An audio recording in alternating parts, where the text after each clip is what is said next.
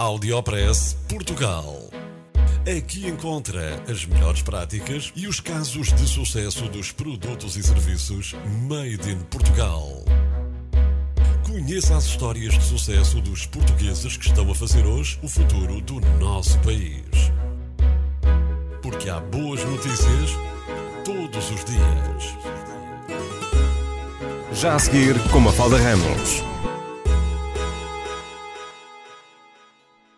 Começámos 2022 a olhar para o céu. O Audiopress Portugal, este mês, foi ver o que está a ser feito em Portugal em relação às aves, à observação de aves.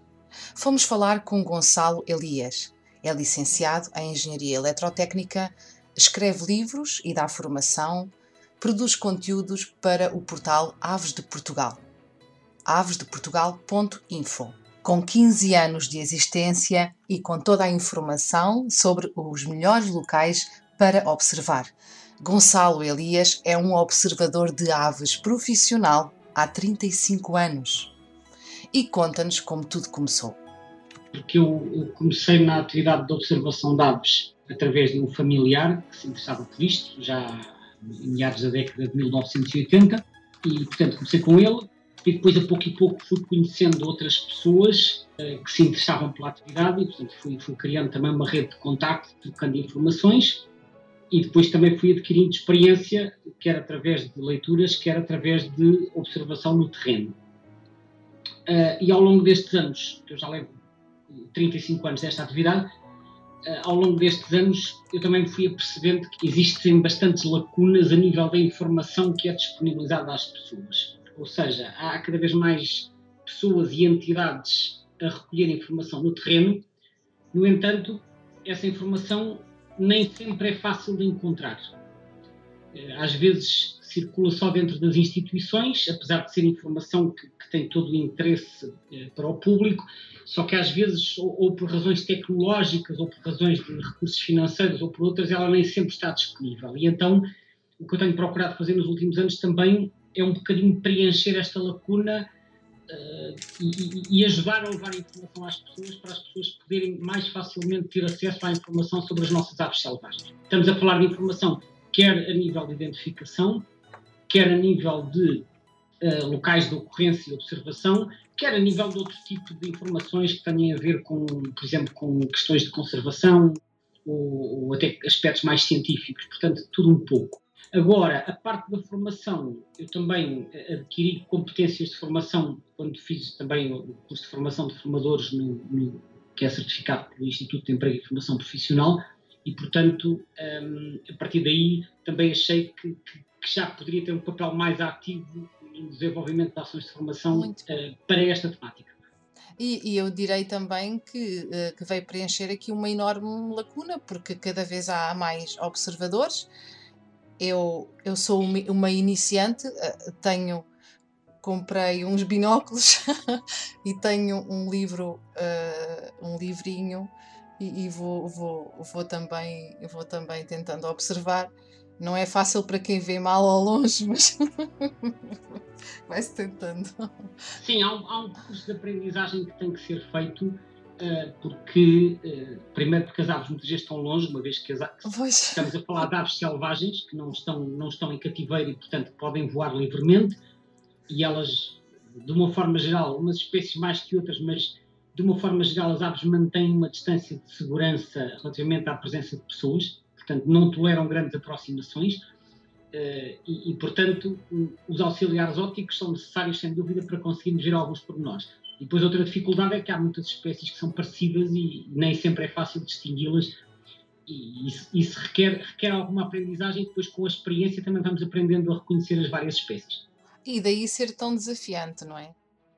A 1 de janeiro de 2022 foi lançado o site Aves do Mundo. Aves do Mundo já tem nomes em português.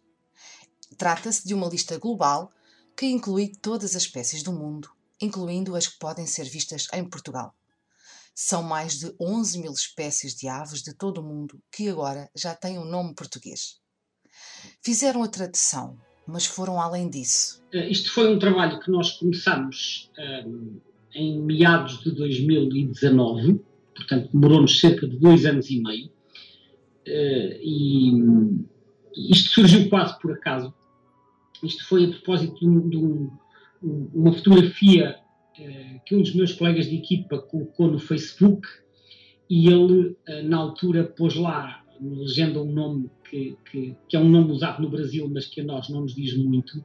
E, e a propósito dessa foto e dessa legenda, surgiu ali uma troca de mensagens eh, que nos eh, levou rapidamente à conclusão de que muitas aves, muitas espécies de aves do mundo, ou não tinham nome em português de todo, ou então tinham nomes eh, oriundas de outros países da lusofonia que fazem sentido lá, mas que a nós não nos dizem muito.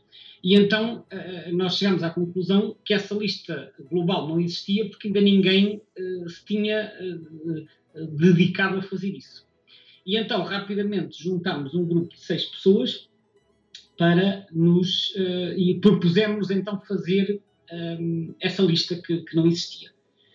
E foi isso que nos ocupou durante mais de dois anos. E aí nós, nós deu-nos, deu obviamente, muito trabalho, porque há imensas dificuldades. Primeiro, pela quantidade enorme de nomes, porque são efetivamente 11 mil espécies. Depois, porque cerca de, eu não fiz as contas, mas vamos dizer, cerca de metade, talvez, destas 11 mil não tinham qualquer nome em português, portanto, não existia. Uau! E, e nesse, sim, talvez metade. Eu não sei se agora seria, tanto, seriam 5 mil ou 6 mil, mas, mas seguramente uh, muitos milhares não tinham nome em português. Uh, essencialmente porque são espécies naturais de regiões onde não se fala português. Estamos a falar da Ásia, estamos a falar da, da Austrália, estamos a falar de partes da África do Médio Oriente e de certas zonas da América Latina também, sem ser o Brasil.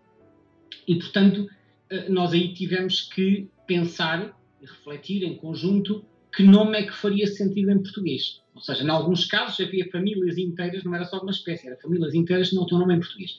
E nós aí tínhamos que pensar, e colocámos muitas mensagens sobre o assunto, que nome é que faz sentido dar em português.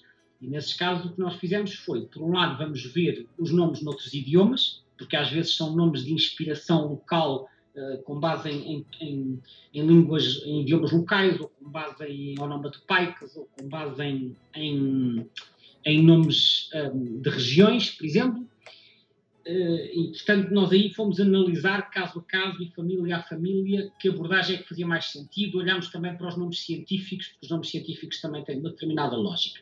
Este foi um conjunto de situações.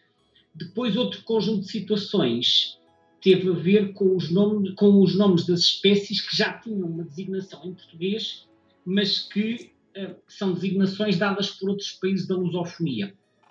Eh, nomeadamente, estamos a falar principalmente do Brasil e dos países africanos de expressão portuguesa, portanto, os chamados PALOPs.